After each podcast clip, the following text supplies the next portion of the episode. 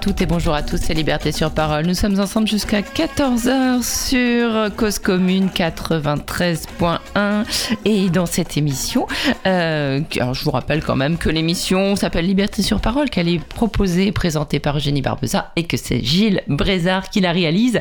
Et dans cette émission, l'invité c'est Rosane Lebert. Bonjour Rosane. Bonjour.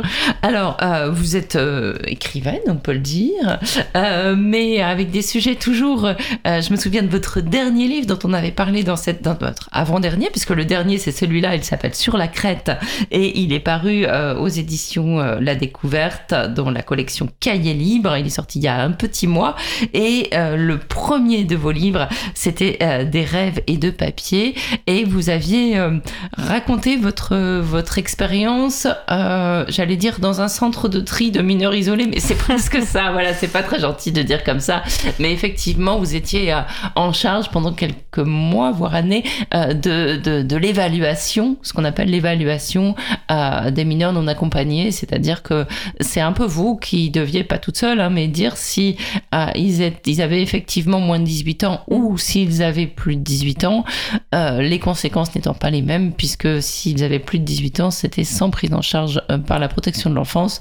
Donc, bah, retour à la rue et à la galère, sachant que quand il y a prise en charge, c'est pas forcément tout à fait pas la galère non plus. Mais voilà, vous racontiez avec euh, beaucoup de tendresse, beaucoup de précision euh, la, la- la vie de ces, ces jeunes euh, dont la vie était faite de papier, était parfois, enfin, l'avenir était aussi fragile que du papier. Et là, vous, dans Sur la crête, vous êtes encore avec des jeunes. Mais alors, Oui. ceci, euh, c'est des jeunes qui sont dans un centre éducatif de la protection judiciaire de la jeunesse. Mhm. Ça se passe dans le Nord. Alors, qui sont-ils? Qu'est-ce que voilà que- Quelle est leur situation à, ces jeunes? Quel âge ils ont? Euh, Pourquoi ils sont là? Alors oui, tout à fait, c'est un foyer de la protection judiciaire de la jeunesse. Alors c'est pas encore un centre éducatif fermé qui est un peu plus restri- restrictif. Là, on est dans un foyer, donc ça s'appelle un UEH, c'est unité éducative d'hébergement collectif. Et les jeunes qui arrivent euh, dans ce foyer ont à un moment de leur biographie euh, commis une infraction à la loi. L'entrée dans la protection judiciaire de la jeunesse, elle se passe quand il y a non-respect de la loi euh, à un moment. Et donc, il y a une décision du juge des enfants de les placer euh, dans ce foyer-là. Alors, la décision du juge de les placer dans ce foyer, en général, elle, mêle euh, et euh, la protection et la sanction. C'est-à-dire que si le juge décide de les placer en foyer et euh, non pas de les laisser dans leur famille, c'est aussi que potentiellement le juge estime qu'il faut également les, les protéger, les éloigner de leur famille. Mais l'entrée, oui, c'est dans la protection judiciaire de la jeunesse, c'est par une sanction. Et euh, Donc ça veut dire que ces jeunes, ils ont été jugés. Hein. Ils ont été jugés, reconnus coupables. Ouais. Mais par contre, ils n'ont, voilà, il- c'est c'est- c'est un temps, de- un petit peu de latence entre leur jugement où ils ont été reconnus coupables et puis euh, le, le temps où la sanction va être prononcée. Donc ils savent après si éventuellement ils peuvent aller en prison, s'ils restent en foyer, s'ils retournent dans leur famille. Enfin voilà, c'est un temps un peu particulier aussi du coup. Complètement, et c'est vraiment une particularité de la justice des mineurs, c'est qu'il y a deux audiences, une audience de culpabilité où le juge va dire voilà, euh, monsieur Untel, euh, vous avez fait ça, et l'audience de sanction où le juge va décider de la sanction. Et en fait, pendant entre ces deux audiences, il y a ce qui s'appelle la mise à l'épreuve éducative où le juge va dire euh, voilà, je te donne les moyens en gros avec des éducateurs et des éducatrices euh, de reprendre un peu euh, ta vie en main, de nous montrer que tu retournes à l'école, que tu réfléchis à tes actes, etc. Et ensuite, après avoir regardé ce qu'il s'est passé pendant cette période de mise à l'épreuve, le juge euh, va prendre la sanction. Donc là, par exemple, dans les jeunes euh, que j'ai accompagnés, euh, certains risquaient la prison, ils avaient été reconnus coupables de leurs faits, mais la sanction n'avait pas encore été donnée, et en fonction de ce qui se passait au foyer, ça allait pouvoir jouer sur la sanction. Ils ont le sentiment d'être en sursis ces gamins? Enfin, je dis ces gamins, ils ont quel âge? Ils ont. euh, Ils ont, alors le foyer accueille des jeunes entre 13 et 18 ans, et euh, la plupart ont entre 15 et 18. C'est quand même assez rare qu'il y ait des 13-15 ans, Mm. heureusement. Euh, donc la, la plupart sont de, de- des adolescents. Est-ce qu'ils ont l'impression d'être en sursis? Alors certains ont des sursis réellement. Oui, coup, voilà, oui, déjà.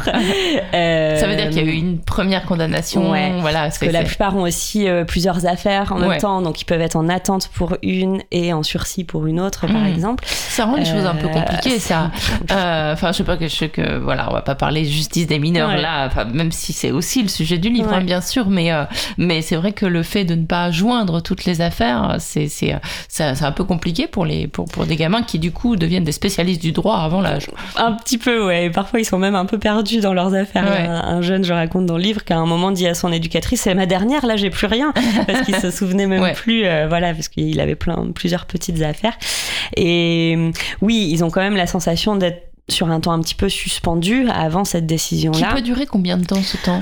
Alors, euh, à l'époque, c'était un petit peu plus long. Depuis la réforme de la justice, du code pénal de la justice des mineurs, c'est un peu plus court. Mais euh, là, en l'occurrence, pour les jeunes que j'ai suivis, c'était entre euh, un an, un an et demi à peu près. D'accord. Ouais. Donc il y avait quand même le temps de s'installer dans ce foyer, d'en faire Tout un petit peu sa, sa maison, Ouais. de tisser des liens qu'on voit euh, très tendrement expliqués dans le livre, hein, parce qu'il y a aussi beaucoup de tendresse dans ce livre, même s'il y a beaucoup de violence aussi, Mm. parce que c'est c'est voilà le, le- la crête, le titre est très très bien choisi parce que bon on raconte une randonnée en montagne avec ces jeunes, avec certains d'entre eux, mais aussi on raconte leur fragilité qui fait qu'ils peuvent basculer euh, d'un côté ou de l'autre euh, sans qu'on s'en voilà sans, sans- sans prévenir en fait. Ouais, les deux coexistent vraiment au quotidien au foyer et parfois dans la même heure, euh, il va se passer euh, un moment, oui, hyper tendre où enfin un éducateur ou une éducatrice euh, va réussir à mettre la main dans le dos du jeune et qui va accepter, par exemple, de faire quelque chose ensemble. Ça peut être des choses toutes bêtes, hein, mais ça peut être accepter de l'accompagner pour faire une balade à vélo, mais déjà ça sera énorme. Et juste après, au retour, euh, le foyer explose, euh, les jeunes se bagarrent, euh, il y a énormément de violence physique, verbale. Et en fait, on passe tout le temps de l'un à l'autre en permanence, ce qui, pour les éducateurs et les éducatrices, est éprouvant, pour les jeunes aussi, parce que ce sont des vies qui ne sont jamais calmes, en fait. On peut jamais savoir ce qui va se passer dans les deux heures à venir. Et donc, moi qui étais là en immersion, un peu en, petite souris, déjà, euh, ça m'atteignait beaucoup, en fait, le fait qu'on qu'on puisse pas euh, avoir la garantie que dans l'heure qui suit, ben euh, il n'y a pas euh, un gamin qui explose ses poings euh, sur euh, sur la vitre et, euh, et la vitre qui vole, qui est pas quelqu'un qui s'effondre en larmes et qui dise euh, je vais me suicider ou qui est pas euh, un, un moment euh, hyper beau euh, où deux jeunes se prennent dans les bras en se disant que ça va aller et qu'ils vont s'en sortir quoi. Mm. Et, et c'est tous les jours comme ça. Ouais. C'est ça, qui m'a donné envie de raconter ça. Bien sûr, bien sûr. Voilà, voilà, c'est ça aussi ma question. C'est vous. Alors vous, au départ, vous vous étiez pas éducatrice, vous veniez pour faire des, des ateliers d'écriture, c'est ça? C'est ça. Alors contrairement à mon premier livre où effectivement j'avais travaillé en tant qu'éducatrice euh, moi-même, là je venais pour faire des ateliers d'écriture puisque comme euh, donc euh, je suis autrice et journaliste, il m'arrive aussi euh, d'intervenir dans différents espaces pour faire écrire et, euh, et donc c'était un projet qui était porté par le Labo des Histoires qui est une asso euh, nationale euh, qui a pour but de faire écrire euh, les jeunes en gros et, et donc je débarque un jour d'hiver déjà très glauque dans ce foyer pour c'est dans le nord, des hein, c'est dans le nord, il fait gris, il fait humide, le ciel nous touche littéralement le front. Et donc déjà, bon, on, part pas dans les meilleures conditions. Et j'arrive et en fait c'est la catastrophe. Enfin, les jeunes ne veulent même pas me dire bonjour. Euh, ils sont vissés à leur téléphone avec l'écouteur. Les écouteurs, ils disent euh, qu'est-ce que vous foutez là? Alors qu'on se connaît même pas. En fait, on, ils nous donnent même pas la chance de la rencontre en fait. Et donc on galère avec Bastien l'éducateur qui était là. On n'arrive pas du tout à écrire. Le seul truc qu'ils veulent bien faire, c'est jouer au foot. Et donc je dis ok, on joue au foot, mais euh, on joue 10 minutes au foot, on écrit 2 minutes euh, et euh, on écrit au moins pendant les pauses. Quoi. Et ça, ils finissent par l'accorder. Et alors là, c'est un match où je donne tout ce que j'ai parce que je me dis c'est maintenant qu'il faut que je gagne le respect. on joue au foot, mais vous jouez au foot. Eh oui, oh là eh là oui, là. eh oui, oui. Donc euh, je donne tout. En plus, c'était post-Covid, on avait encore les masques dehors. Donc euh, voilà, c'était un match euh, éprouvant, mais on a réussi à marquer quelques buts. Et là, il y a une micro-bascule qui s'est effectuée. On a réussi à écrire un tout petit peu. Alors, écrire quoi? Qu'est-ce que, qu'est-ce que. Bon, on voit, hein, dans, bah, je ne vais pas dévoiler tout ce qu'il y a dans le livre, mais euh, vous, vous, vous, publiez une partie, des, parfois, des, des, fragments de texte des, des de, ces jeunes. Euh, mais comment vous leur. Euh, c'est peut-être des gamins qui n'ont pas beaucoup aimé l'école. Pour eux, écrire, c'était un peu la punition. Donc, comment vous les amenez à, avoir une autre vision de, de, ce que peut être écrire? Alors, c'est tout un enjeu, déjà, de prendre le stylo et le carnet, c'est pour eux évidemment ça rappelle l'école. Et l'école c'est quoi? C'est les échecs scolaires, euh, c'est les moments où on leur a dit que de toute façon ils feraient rien de leur vie et qu'ils étaient déjà perdus, etc. Donc écrire, ils l'associent vraiment à, soit à l'école, soit à un monde très lointain, un peu euh, bourgeois de la littérature qui n'est clairement pas pour eux. Donc euh, oui, il y a tout un enjeu à, les faire écrire et alors j'ai plein d'astuces pour ça et c'est un peu toujours le petit défi de comment je vais réussir à les entourlouper, en les entourlouper pour qu'ils écrivent sans en avoir l'air en fait. Et bah voilà, j'ai plein de, de, petites astuces comme ça. Je commence toujours par des post-it en général parce que ça fait moins peur d'écrire sur un tout petit papier et je vais dire pour lancer l'atelier par exemple, euh, ben vous écrivez sur euh, ce petit papier euh, une phrase que vous avez entendue dans les dix minutes précédentes entre nous, quelque, chose que quelqu'un a dit dans les dix minutes précédentes.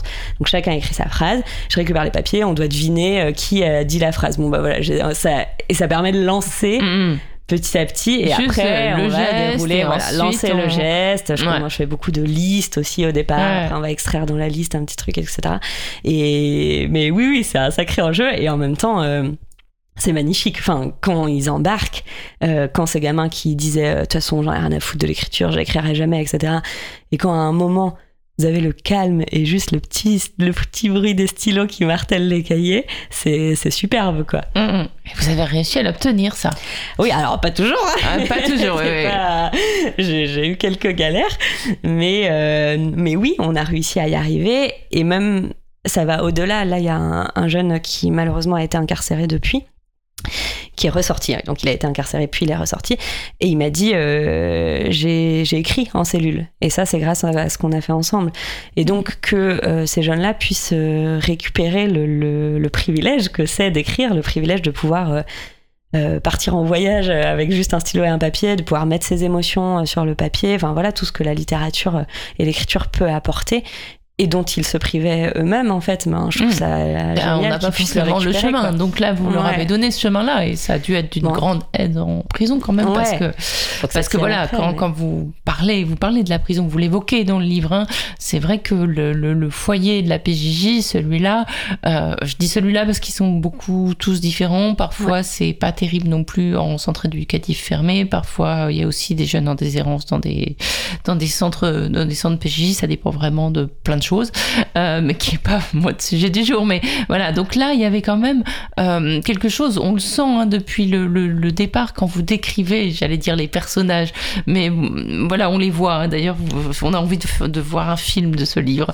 je vous le dis tout de suite. Euh, mais on, on, vous décrivez les éducateurs et tristes, bien sûr, la psychologue, la cuisinière qui a un rôle extrêmement important, la lingère aussi, mm. et tous ces gens qui sont vraiment, mais j'allais dire aux petits soins pour les jeunes qui sont, euh, c'est ça qui est le plus frappant, c'est vraiment des piliers. Et ils vous disent d'ailleurs euh, bah oui un jour ils vont t'insulter le lendemain ils vont dire je t'aime bien. Et puis euh, c'est pas parce qu'ils t'auront dit rien n'est jamais sûr dans l'ordre mm. du sentiment et du, de, de, la relation. Mais il faut tenir ils testent tout le temps en fait. Ouais. En fait, il y a quelque chose qui m'a vachement surprise quand je suis arrivée dans ce lieu, c'est le soin, justement il y a, énormément d'éducateurs et d'éducatrices et d'autres adultes euh, donc euh, autour d'eux. Euh, c'est une équipe de 25 personnes à peu près hein, pour 8 ah à 10 jeunes parce oh que c'est en continu, hein, c'est H24 oui, foyer, 7 jours sur 7. Et, et toute cette communauté d'adultes attelés à une chose, prendre soin de ces jeunes-là parce que ben on n'a souvent pas pris soin d'eux avant et donc venir un peu réparer parce que nous société on n'a pas su faire pour ces jeunes en fait. C'est des jeunes qui ont souffert de violence, d'abandon, de maltraitance physique et psychologique, à qui on a pu dire euh, tu sers à rien, personne t'aimera de toute façon. Et, euh, et donc là, on a tous ces adultes qui sont là pour dire si, si, en fait, euh, on est là pour toi, tu es aimable au sens premier du terme. C'est possible de t'aimer parce que tu es quelqu'un de bien et on peut, on peut construire, tu peux te construire comme quelqu'un de bien. Et, et nous, on est là pour prendre soin de toi même si tu nous dis qu'on est des gros connards en fait. Et ça c'est pour le coup mais j'ai une admiration totale pour bah, euh, vous l'avez transmise en fait parce, que, euh, voilà être un socle comme ça et s'en prendre plein la gueule mais même parfois physiquement hein, vous racontez des affrontements euh, ou voilà et des bah, pas, pas peut-être pas que vous avez vécu vous mais on vous a mm. raconté des choses bah, un animateur qui se qui, qui se voilà qui se fait taper mm. même vous racontez le procès qui suit Mm. Euh, sa, compagne qui se fait mettre un coup de poing dans le ventre alors qu'elle est enceinte. Donc, et tout ça, il faut quand même, après ça, se tenir devant euh, l'enfant qui a fait ça et lui dire, OK, t'as fait ça, mais je suis là. Mm. Exactement. Il faut une sacrée force de caractère. oui, et je crois, et c'est là où c'est important aussi, ben, le regard de la psychologue est très important parce que c'est elle aussi qui m'a aidé à comprendre ça. C'est des jeunes qui, ont, qui sont donc dits abandonniques. Ils ont tellement été abandonnés dans leur vie que à chaque fois qu'un adulte s'attache à eux, ils vont se dire il va m'abandonner de toute façon. Donc, ils, préfèrent la rupture. Exactement, mm. ils préfèrent créer la rupture eux-mêmes parce qu'ils ont tellement peur qu'il y ait une relation qui se construise. Ils ont tellement peur qu'on les aime en fait, hein, globalement, euh, qu'ils vont tout saboter avant pour être sûr que ce soit eux qui abandonnent et non l'inverse. Et ça, euh, c'est hyper déstabilisant. Enfin, même ils l'ont fait avec moi, hein, des jeunes euh, qui qui un jour me disent c'est cool, trop hâte que tu sois là demain, et qui le lendemain disent mais qu'est-ce que tu fous là, je veux pas te voir. Et donc là, on se dit ma mince, qu'est-ce que j'ai fait? Et en fait, c'est leur manière de, de, tester si vous serez encore là demain, si vous allez quand même revenir. Et quand vous revenez, quand même, quand systématiquement vous revenez, quand vous répondez systématiquement par la, la tendresse, par la douceur, parce que c'est ça aussi, c'est pas répondre en miroir. Euh, mmh. C'est dur de pas s'énerver des fois. Et mais pas répondre en miroir et voilà, répondre systématiquement par la douceur, par la tendresse, par la stabilité, être là quoi qu'il arrive. Au bout d'un moment, les jeunes se disent OK, celui-là il est fiable ou celle-là elle est fiable et j'accepte euh, qu'on fasse un bout de chemin ensemble quoi. Et alors, ce bout de chemin, ça a été, bah, bien sûr, d'être là. Vous êtes resté pendant combien de temps euh euh, Deux ans et demi. Deux ans et demi, oui, bah, un sacré bout de chemin, du coup, euh, voilà. Et, et, et, donc, il y a eu ce, ce j'allais dire, cette expédition, mais c'est un peu ça, hein, ce, cette randonnée dans les Alpes, enfin, en tout cas en montagne, puisque mm. vous ne donnez pas précisément les lieux, bon, on, se doute bien pourquoi, pour protéger l'anonymat de, mm. de chacun. Donc, avec ils étaient trois hein, finalement, trois, trois jeunes et euh, deux, éducateurs. deux éducateurs plus vous. Euh, voilà, donc euh, du coup c'était trois et trois. Et donc comment ça comment ça se prépare? Je crois que c'est pas, enfin ça, ça, arrive assez régulièrement hein, que on, la, la, marche et l'effort physique et justement le fait de gravir des sommets puissent être proposés à des jeunes qui sont dans cette mm. situation là. comment ça se décide et comment finalement, bon, je crois qu'ils auraient peut-être dû être quatre ou cinq, mais en tout cas ils étaient trois. comment on décide euh, qu'on emmène tel jeune, tel jeune. Euh, j'imagine c'est en fonction de leur calendrier aussi personnel, mm. de leur projet professionnel et de leurs euh, contraintes judiciaires, on va mm. dire. Hein. mais, mais voilà, eh enfin, il faut quand même se dire qu'on va se retrouver dans des situations dangereuses pour tout le monde avec des jeunes qui ont prouvé leur instabilité. comment on accorde cette confiance-là et comment on se met en danger avec eux? Pour les sauver peut-être Ouais, alors euh, donc effectivement ça se prépare. Hein. On part pas euh, comme ça du jour au lendemain euh, avec des jeunes en montagne. Donc les trois éducateurs qui étaient sur le projet, Tony, Bastien et Julien, pendant presque l'année précédant le départ en montagne. Alors c'est compliqué parce que les jeunes aussi, au gré des placements, ils peuvent s'en aller ailleurs. Mm. voilà, c'est dur de savoir qu'on aura par exemple dans six mois tel jeune sur le foyer. Donc il y a toutes ces contraintes là à prendre en compte, mais ils ont commencé à organiser des marches euh, où on alliait déjà la randonnée et l'écriture, hein, parce que voilà, il y avait l'idée de, continuer à, les faire écrire. Euh, donc des petites marches, donc c'est sur la côte d'Opale, hein, donc on faisait des petites marches euh, sur la côte d'Opale, enfin je dis petite, mais c'était quand même deux jours de suite à chaque ah fois, euh, pour tester la résistance physique et mentale des jeunes et voir comment ils réagissaient à, la marche en montagne. Et, et, oui, alors le projet a été proposé aux jeunes, après il fallait quand même qu'ils fassent leurs preuves pour monter là-haut, parce que les éducateurs, ils peuvent pas se permettre euh, d'emmener des jeunes avec qui la confiance n'est pas suffisante euh, là-haut. Euh, Bastien me, parle d'un jeune à un moment, je lui demande alors est-ce qu'il vient avec nous Lui, il me dit ben c'est trop tôt en fait parce qu'il serait capable de, de prendre la marmite de soupe et de la jeter sur un randonneur parce qu'il s'est énervé en refuge. Et en fait, les éducateurs peuvent pas non plus prendre ce risque-là euh, Bien sûr. euh, de, de jeunes qui explosent Oui, parce que là, du coup, ils vont être, euh, ils vont plus être entre eux, ils vont être ça. avec bah, avec d'autres gens, d'autres randonneurs. C'est ça. Donc, donc il faut quand même qu'il y ait de la confiance. Après, oui, c'est des jeunes qui ont des parcours tumultueux et donc on sait jamais trop exactement comment ils vont réagir. Mais voilà, c'est un équilibre de confiance entre les éducateurs et les jeunes. Et, et mais encore une fois, on est toujours sur la crête. Il y a un des jeunes. Euh, euh, vers la fin de la randonnée, hein, on sentait l'épuisement euh, qui a un peu explosé. C'est pas aller plus loin que un, haussement de voix et, il est parti bouder dans la montagne. Mais bon il pouvait pas aller il y avait pas pas trop d'endroits où aller. Mais ouais les éducateurs ils étaient en vigilance constante. Parce qu'aussi ben aller dans les refuges c'est s'exposer au regard des autres et c'est des jeunes qui sont tellement stigmatisés euh, dans leur vie que euh, si par exemple ils se mettaient à insulter en refuge ou à se battre etc et ben pour les éducateurs ça aurait été hyper violent parce que encore une fois euh, on regardait ces jeunes-là comme des jeunes violents, comme des jeunes qui insultent, etc., alors qu'ils sont bien d'autres choses.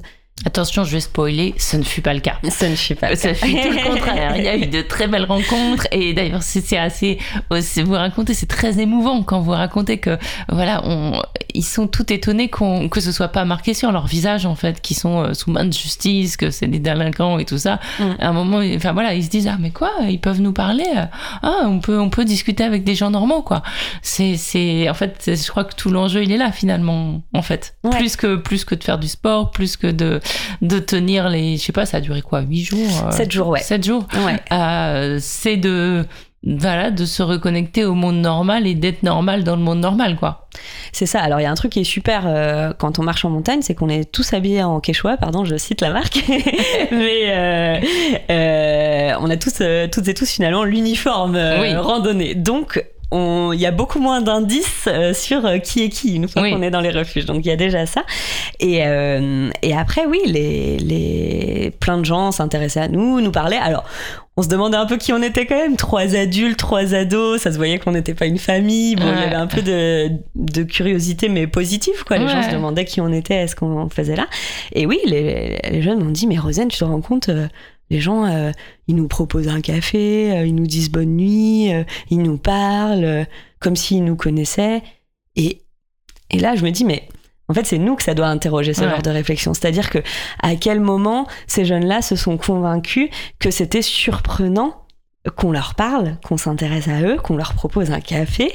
Euh, ça doit nous intéresser nous en tant que société, quoi, parce que c'est quand même euh, hyper euh, douloureux quelque part euh, que ces jeunes-là se surprennent de ces choses qui devraient être complètement normales, mais ils se sont tellement habitués à ce qu'on voit que le négatif de ce qu'ils sont, ils se sont tellement habitués par euh, les, les contrôles policiers permanents, par les, ce qui se dit d'eux dans les médias, etc. Ils se sont habitués à ce qu'on les considère comme un peu hors de la société, pas légitimes dans Mhm. ces espaces. Et, et ils vont parfois même jusqu'à jouer le rôle auquel on, ils sont assignés. Et Vous oui. racontez une scène dans le livre où il y a un gamin qui, en 500 mètres, il arrive à insulter 10 personnes, à faire chier absolument tout le monde. Euh, et ça, ceux-là, on les, on les voit, on les connaît aussi. Mais voilà. enfin, euh, et donc, euh, c'est, caricatural en fait. Ils, c'est- ils- ils se caricaturent eux-mêmes. Et, euh, ça, c'est, aussi, aussi ça qui doit nous interroger et aussi qui doit interroger les médias parce que quand on montre ça, euh, bah voilà, on veut, enfin, pas qu'on veut, on colle, on colle à ce qu'on attend de nous quelque part. C'est une forme d'adhésion, hein, de- de- d'être comme ça presque. Et, et souvent, et c'est vraiment un rôle, parce que souvent les jeunes, quand je les rencontrais, ils jouaient à fond ce rôle-là. C'est-à-dire qu'ils me servaient euh, la soupe que, qu'ils pouvaient penser que j'attendais d'eux, et donc euh, ils étaient euh, désagréables, ils pouvaient être violents. Euh, Il et, parlait en nique ta mère, euh, Exactement. bite-couille, euh, voilà. Voilà. Et, euh, et en fait, petit à petit, à, à chaque fois, au fil de la rencontre, eh ben, au bout d'un moment, ils lâchent un peu ce, costume et euh, ils s'autorisent à être eux-mêmes vraiment quand ils voient justement que la, rencontre se crée et voilà, qu'on accepte de, passer du temps avec eux et qu'on est là même quand ils n'ont pas forcément été agréables au début. Et en fait, et eh ben là se révèlent euh, des personnalités euh, hyper diverses, hyper riches, avec beaucoup de, de tendresse, d'amour, de, de réflexion, de complexité. Et c'est ça moi j'ai essayé de montrer, c'est justement ce qu'il y a derrière ce vernis euh, de, du costume de grand méchant délinquant. Quoi. Voilà, bah oui. On va écouter un peu de musique, on va écouter Youssoufa et ensuite on en, on en reparle. Alors c'est pas la musique qu'on écoute d'habitude dans Liberté sur parole, mais j'ai voulu coller un petit peu à ce que vous, vous écoutiez, particulièrement en déplacement d'ailleurs dans la voiture, c'était monte le son et vous étiez envahi par ce genre de musique. Mais celle-là est bien.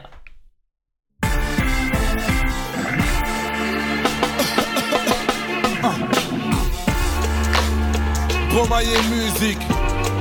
Laisse tourner le son. Laisse, laisse seulement. Un. Un. Viens, on laisse tourner la boucle. Viens, on se critique. Viens, on geste. Viens, on bouge. Viens, on se débrouille. Viens, on se concentre. Viens, même, on s'embrouille si ça nous permet de nous comprendre. Viens, on prend un peu d'avance. Viens, on crame un de ces t-shirts qui disaient que le rap c'était mieux avant. Viens, on coupe la fête. Viens, on écoute. Viens, on bouge la tête. Viens, on doute. Viens, on fout la merde. Viens, on s'évade. Viens, on se fait la belle. Viens, on se pavane all et viens, on bouge comme Abdel. Viens, on apprend l'esquive. Viens, on parle des injustices que j'ai vues lors de mon voyage en Palestine. Viens, on va au casse-pipe. J'ai dit à CHI, trouve un sample vite. Viens, on fait un classique. Viens, on pense aux disparus tout le temps. J'aime pas les minutes de silence. Viens, on fait un putain de boucan. Yeah, venez, on réclame. Venez, on s'éclate. Venez, on s'exclame. Yeah, venez, on freestyle. Venez, on s'installe. Venez, on touche les étoiles. Le monde est devenu tellement fou. Emporté par un mouvement fou. Yeah, venez, on réclame. Venez, on s'éclate. Venez, on s'exclame. Venez, on s'exclame.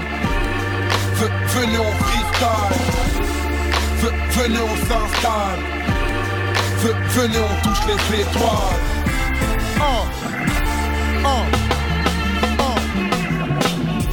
Viens, on arrête de passer pour des clowns. Viens, on arrête de racailler et de rapper que le ghetto s'écoule. Viens, on rêve en regardant les cieux. Viens, on se serre au moins une fois la main en se regardant dans les yeux. Viens, on ralentit, viens, on freine tous, viens, on dit à la conseillère d'orientation d'aller se faire foutre. Viens, on arrête de faire les restats. Viens, on fait péter les tarifs, viens, on parie que je rappe mieux que toi. Viens, on parle encore de notre malaise pour qu'ils nous comprennent. Viens, on siffle encore et encore la Marseillaise. Viens, on fait de la thune, viens, on arrête d'être en manque. Viens, on stoppe l'autotune, viens, on chante vraiment. Viens, on fait la diff. Viens, on arrête de croire qu'avoir une grosse barbe, ça te garantit le paradis. Viens, on sort de l'écran. Viens, on sample idéalgique. On se rappelle à quel point DJ Mehdi était grand. Viens, on continue le combat, viens, on s'entraîne, viens, on parle des millions de morts qu'on ignore dans mon pays en guerre. Viens, on s'arrête de vivre à genoux. Viens, on rassemble nos forces, viens, on fait des gosses bien meilleurs que nous. Yeah, venez, on réclame, venez, on s'éclate, venez, on s'exclame. Yeah, venez on freestyle, venez on s'installe, venez on touche les étoiles. Le monde est devenu tellement fou, emporté par un mouvement fou. Venez on réclame, venez on s'éclate, venez on s'exclame. Yeah, yeah. Emporté par la foule, le monde est devenu fou. Viens, viens, Viens. Les... Non, laisse seulement. C'est dingue, non?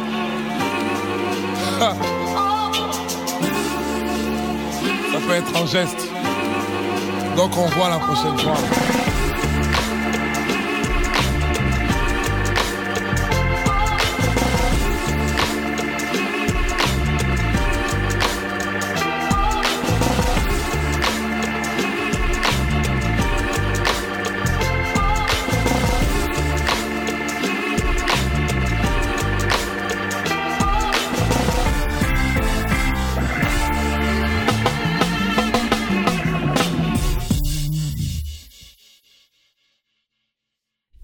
Voilà, on se retrouve. C'était donc Youssoufa euh, sous le, voilà le conseil de, de Rosen Lebert qui a écrit donc sur la crête ce livre paru aux, éditions La Découverte dans la collection Cahiers Libre, un livre qui raconte bah voilà un, an à peu près, enfin qui raconte la vie dans un foyer de la PJJ dans le nord de la France. Et puis une aventure particulière qui a été cette randonnée euh, euh, faite avec certains jeunes mais qui voilà, c'est cette randonnée qui qui est un petit peu le, fil conducteur de ce livre, mais qui raconte aussi bah, la vie dans ce la vie dans ce foyer, la vie de ces gamins. Vous avez rencontré leurs parents également, et, au départ donc vous étiez là, Rosen, pour faire un atelier d'écriture. Quand est-ce que vous avez décidé que ce serait finalement un livre? Euh, alors, je sais pas si je peux déterminer précisément euh, le moment où je me suis dit ce lieu euh, doit être raconté. Je me souviens quand même que dès le premier jour, donc le premier jour où j'arrive pour un atelier d'écriture, qu'on n'arrive pas à écrire, le soir, il y a un, un petit gars qui, qui défonce une porte de ses poings, qui s'ouvre les poings et qui dit à un autre jeune Tu connais pas ma vie, fils de pute, tu sais rien. Et je rentre chez moi et je me dis Mais qu'est-ce que c'est la la vie de ce petit gars euh, pour que euh, à 15 ans il ait tout ça en lui quoi pour qu'à 15 ans il y ait autant de, de rage en lui et, je me souviens que j'écris ce week-end-là, mais un peu pour moi. Hein, mais euh, voilà, je commence quand même à mettre sur le papier parce que voilà, j'ai besoin, je pense, à, ce moment-là, plus pour moi. Et donc après, voilà, au fil des mois, je continue à y revenir pour des ateliers d'écriture. Je commence à rester pour le goûter. Je commence à traîner un peu. Je rencontre des éducateurs, pour le coup, c'était Bastien et Julien à cette époque-là, que, que, je trouve euh, incroyable dans leur manière de considérer leur métier euh, et de, de, prendre soin de ces, de ces enfants-là. Euh, je commence à m'attacher un peu à ce lieu et à ces gens. Et, euh, et à la base, je me dis, ah, ça serait peut-être intéressant que je fasse un reportage, en fait, sur ce lieu. Et et vient l'idée aussi de partir en montagne, euh, toutes et tous ensemble. Ils me proposent de venir pour qu'on continue à travailler l'écriture en itinérance. Et là, je me dis, mais c'est pas un reportage qu'il faut faire, en fait. c'est un livre.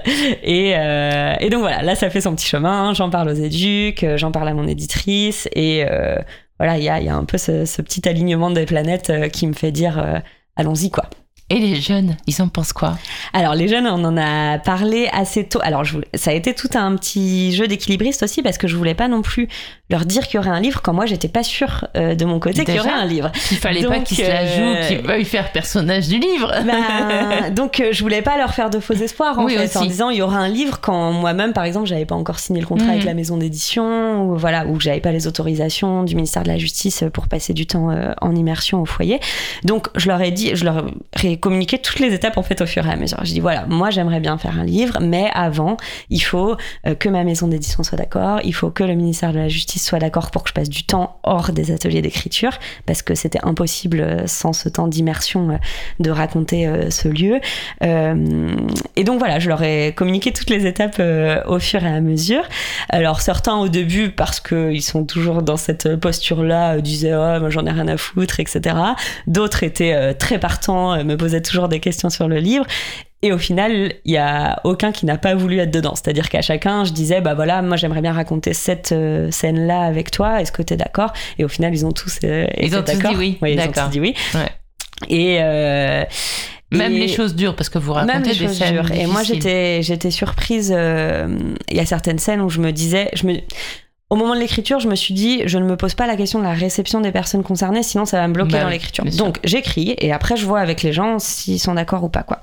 Et en fait, euh, ouais, il y a tous les jeunes ont dit, bah non, en fait c'est la réalité, euh, ça fait partie de moi. Euh, et, donc euh, on y va quoi, y compris les donc les mères que j'ai rencontrées aussi. Oui, euh, très important. Et pour le coup, les mères, elles me racontent des trucs. Euh, moi, moi, je sors de là, je suis hyper remuée. De l'écrire me remue aussi. Et je me dis, mais est-ce qu'elles vont accepter en fait de, ben, voilà, que ce soit présent dans le livre? Et en fait, toutes elles m'ont dit, mais évidemment, parce que il faut que les gens comprennent en fait ce que ça fait d'avoir son fils dans un foyer de la PJJ et il faut que les gens comprennent que nos enfants on les a pas éduqués n'importe comment. Enfin que c'est pas c'est pas notre responsabilité. Enfin voilà elles disent euh, oui il y a peut-être des choses des erreurs qu'on a faites mais euh, les gens qui disent euh, ah oui c'est un manque d'éducation mm. les, les, jeunes qui sont violents etc ben qui, qui viennent voir en fait ce qui s'est passé dans notre famille il y a une des mères qui qui qui qui raconte et ça m'a absolument remué. Je vais dévoiler un petit peu. Elle dit oh la seule la seule presque faute que j'ai faite, je crois qu'elle dit erreur, c'est que j'ai laissé la violence rentrer chez nous et en fait bon, on comprend que la nana elle s'est fait euh, tabasser devant ses gamins en fait Mm. et elle prend ça sur elle Mm. en plus alors Mm. qu'elle s'est sortie de ça qu'elle les élève qu'elle bosse qu'elle Waouh C'est des héroïnes aussi, les, les, les mères. Hein, et, et, et alors, euh, justement, on, on dit euh, beaucoup, oui, c'est des familles euh, dysfonctionnelles, etc. Mais les, en tout cas, j'ai en tête deux des familles que vous avez rencontrées.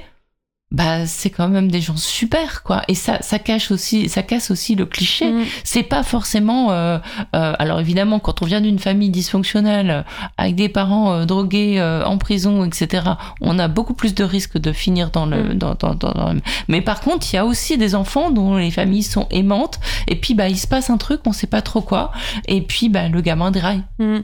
Bah, chaque famille est unique en fait. Encore une fois, ce que j'ai essayé de faire, c'est de mettre un peu plus de complexité euh, dans tout ça. Donc oui, il y a des jeunes qui viennent de familles où euh, ils sont nés et c'était déjà super difficile euh, leur vie parce que leurs parents euh, étaient euh, addicts à différentes drogues, parce que les parents n'avaient pas de logement, mais ça, c'est, ça interroge aussi euh, voilà, les, les Ouais. inégalités sociales, la précarité, etc. Euh, euh, parce que les, les pères étaient violents.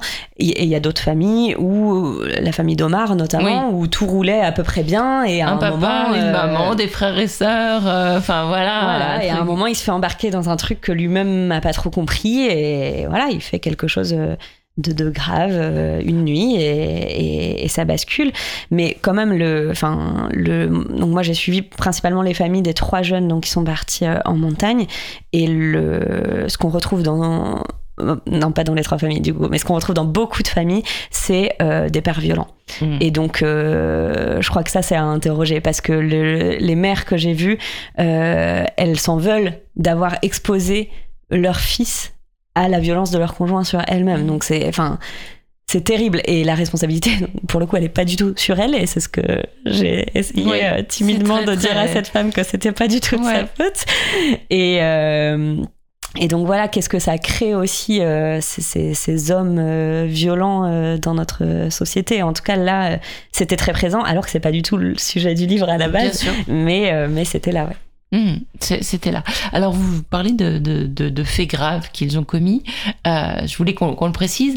A priori, sauf pour ceux dont vous avez peut-être rencontré les familles, en tout cas, on parlait d'Omar, là, vous avez été au courant de ce qu'il avait fait. Mm. Parce que, avec son accord à ce jeune homme, hein, euh, vous avez été mis au courant puisque vous alliez rencontrer la famille et vous alliez peut-être en parler. Mais sinon, euh, quand vous, en tant qu'intervenante extérieure, vous arrivez dans ce foyer, vous ne savez pas ce qu'ont fait les jeunes. Non, pas du tout, et j'ai pas envie de le savoir. Euh, c'est pas mon rôle, euh, ils sont déjà jugés euh, de partout. Euh, c'est pas du tout mon rôle en tant qu'intervenante extérieure de venir euh, re-rajouter euh, du jugement.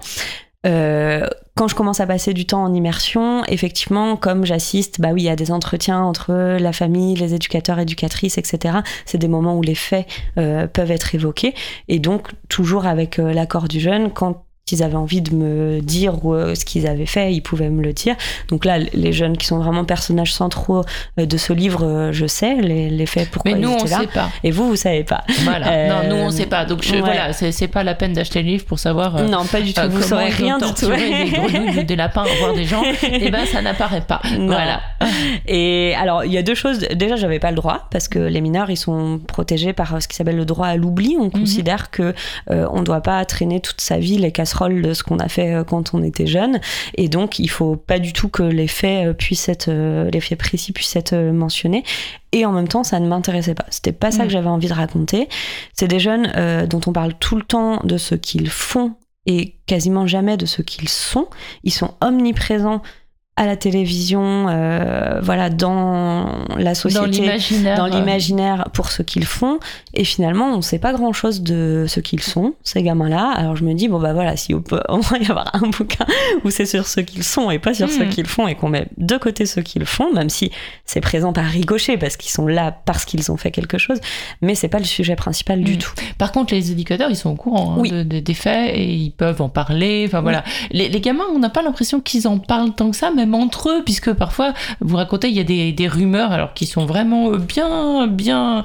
C'est l'occasion d'ailleurs d'une discussion sur la peine de mort. Enfin, les éducateurs, ils perdent jamais une occasion euh, de, de, de les faire réfléchir, en fait. C'est ça qui est extrêmement beau aussi et que vous montrez très bien, c'est que tout est prétexte à, les faire euh, s'autonomiser, à les faire réfléchir, à les questionner, à, vraiment à les responsabiliser sur plein de trucs. Et là, bah voilà, on sent qu'il y a des rumeurs sur euh, ouais lui il est trop calme, il doit être pédophile et pas fait ça part sur la peine de mort et tout ça l'éducateur, nickel. Il reste stoïque et il dit Ah bon, tu penses que la peine de mort Et il dit juste à la fin Bah non, il est pas là pour ça, je te dirai pas pourquoi il est là, mais je te dis pas pour ça. Point barre.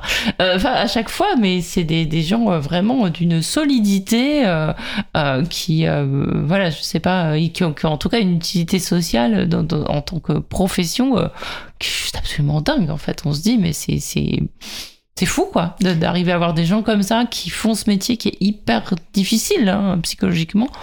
Mais voilà ils sont là.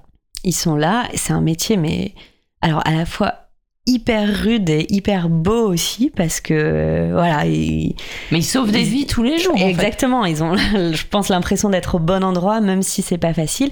Et c'est ça il y a dans une journée il y a plein de petits moments où hop ils vont glisser mine de rien des petites touches pour euh, aider le, jeune à réfléchir et à et à avancer. Et ouais c'est un métier magnifique qu'on connaît assez peu. Je pense que quand on dit euh, éducateur auprès de jeunes délinquants on peut avoir l'image un peu du grand frère un peu bonhomme etc les éducateurs que j'ai suivis euh, sont pas du tout dans cette posture-là, et c'est ça que j'avais envie de montrer aussi, euh, parce que c'est important que euh, les jeunes aient dans leur environnement des hommes adultes qui soient pas dans la masculinité toxique. Et, et, donc les trois éducateurs principalement que j'ai suivis n'étaient pas du tout dans cette posture-là, et c'est ça qui m'a donné envie de, de les raconter eux aussi. Et ouais, ah, je dis à un moment dans le bouquin, c'est vrai qu'on voit dans les faits divers, etc., on voit tout ce que les jeunes ont fait, et on voit pas tous les moments où attend un éducateur consoler, rassurer, euh, faire réfléchir, etc. pour que le jeune il aille pas euh, casser la gueule à quelqu'un en fait. Et il y a des fois ça, se joue vraiment à pas grand chose. Il y a, y a, des fois au foyer où le jeune euh, il monte en tension, il a explosé une vitre, il est prêt à partir en fugue pour aller castagner quelqu'un, très clairement, et où l'éducateur va réussir à dire Attends, viens, on se pose, on essaye, et, et le jeune parvient à se tranquilliser et ça personne le voit en fait. Et... Très souvent, euh, il y a cette expression mon grand qui revient. Et c'est voilà, c'est quelque chose de chouette quoi. Euh, euh, on sent qu'ils voilà, ils les prennent par l'épaule, ils les enserrent parfois, mais jamais comme ça en, les prenant, mais ils les, ils les entourent. En fait, ce geste-là, il est toujours là, et y compris la nuit, et y compris pour leur faire prendre parfois des traitements médicamenteux qu'ils sont obligés de prendre. Et, et, et en fait, ils sont toujours là, quoi. Mm. C'est une présence. D'ailleurs, vous le dites, il y a, la, nuit, il y a toujours deux personnes. une personne qui dort, mais mm. qui peut être réveillée par celui qui ne dort pas si jamais il y a un souci. Euh, donc, c'est vraiment un, lieu mais hyper sécure, quelque part, même avec toute cette, euh, cette explosion possible. C'est un lieu qui est, qui est vraiment euh, hyper sécure. Il n'y a pas des jeunes qui ont envie d'y rester toujours? Oui, se pose la question, surtout pour les jeunes qui restent un petit peu longtemps. Donc, à l'origine, le placement, c'est trois mois, mais c'est souvent renouvelé. Et après, il y a des jeunes qui vont rester, par exemple, dix jours parce qu'ils vont être placés, ils vont reposer un acte de délinquance euh, un peu plus grave et donc le juge va décider de les déplacer en centre éducatif fermé par exemple. Donc bon, le, ceux qui restent peu de temps, je pense qu'ils n'ont pas le temps d'avoir cet effet-là. Ceux qui restent longtemps, euh, ouais, c'est, c'est difficile. Gabriel, là, euh, donc il y a un jeune qui est resté trois ans, qui a construit une relation euh, très particulière avec Julien, un éducateur, et, et bah ils se croisent encore à l'extérieur et, et, ça leur arrive de se revoir, etc. Parce que, bah, en fait, les liens qu'on construit ici, bah, il dure en fait. Et, mm. et oui, je pense qu'il y a un, petit cocon euh, quand même qui peut, qui peut se créer, alors qui est. Je voudrais pas que ça, qu'on ait l'impression que c'est partout comme ça parce que pour le coup il y a des foyers où c'est il y a pas du tout euh, cet effet euh, sécurisant là mais il se trouve que dans ce foyer là il y a effectivement pas mal de, de personnel 24 heures sur 24 et, et ben on voit ce que ça crée en fait quand on met un peu les moyens pour accompagner correctement ces gamins Alors bien sûr, il y a des échecs, bien sûr, c'est un dents de scie, Oui, c'est voilà, toujours sur la sûr, crête, il y en a quand même qui Mais- vont en tôle, il y en a quand même qui fuguent, il y en a ça. quand même qui. Mais il y en a aussi qui arrivent après à passer. Alors je crois qu'il y a un petit des appartements qu'on peut leur Ouais, prêter où ils vivent, ils vivent un petit peu tout seuls. Enfin, c'est une manière de s'autonomiser. Enfin, il y a là, on a l'impression que la société rattrape quelque chose quand Exactement. même vis-à-vis d'eux. Et il y en a pour qui, bah, par exemple, euh, Liam, euh, qui lui a. Les faits étaient assez graves, puis, euh, au point qu'il a risqué la, la prison en, en préventive. Euh, et donc, finalement, le juge a accepté de lui faire confiance et, de le placer euh, au, foyer euh, avant la, sanction définitive. Et lui, euh, je pense que s'il n'avait pas rencontré ces éducateurs-là, ça, ça aurait été beaucoup plus compliqué. Et en fait, il avait vraiment besoin, voilà, c'est, pour le coup, il avait été confronté à la violence extrême dans sa vie. Et il avait vraiment besoin, je pense, hein, d'avoir autour de lui des gens qui, qui lui proposaient la douceur, le soin, un cadre sécurisant. Et c'est un gamin, euh, là, il passe le bac, là. Euh, Enfin, Wow. il vient de le finir. et je pense qu'il l'aura. J'ai, confiance en lui, en tout cas. Top. Ah Oui, parce que bien sûr, ils vont à l'école. Hein. Euh, Ils vont à l'école, ils vont en formation. Enfin bon, après, parfois il y en a qui fuguent, qui sèchent, qui ouais, Ouais. on peut pas tout. Voilà. Enfin, il y a pas, y a pas non plus. Enfin voilà, c'est pas, c'est pas la prison pour le coup. Ce, ce- Non. Voilà, quand un gamin fugue, on lui court pas derrière, on le ramène pas avec les menottes. Bon, on signale et puis euh, en général il revient. C'est c'est ça, ça reste le foyer, c'est un peu plus ouvert que le centre éducatif fermé. Et l'idée, c'est de voir justement pour les juges, hein, euh, qu'est-ce qui se passe quand on laisse un peu d'espace de liberté euh, aux jeunes. Alors, ils sont quand même pas très nombreux à aller à l'école. hein. Euh, Ouais. La plupart sont, sont déscolarisés, mais voilà, ils font des stages. Bon, c'est aussi tout le boulot des éducateurs Mm. euh, de batailler pour qu'ils aillent en stage. Des fois, ils font deux heures de stage et après, ils reviennent parce que c'était trop dur. Mais voilà, petit à petit. Parfois ils essayent plein de trucs aussi. ils essayent plein de trucs. Euh, bon, c'est, oui, c'est- pas un parcours euh, rectiligne. Et, euh, et donc, le, ils peuvent sortir du foyer seuls deux heures par jour. Et sinon, ils peuvent, donc soit ceux qui vont à l'école, ils peuvent aller à l'école tout seuls, et sinon ils sortent en, activité avec les éducateurs. Donc c'est moins enfermant qu'un centre éducatif fermé, et évidemment qu'u- qu'une prison. On va écouter un peu de musique et après on va parler sport, musique, enfin tout ce qui leur fait plaisir.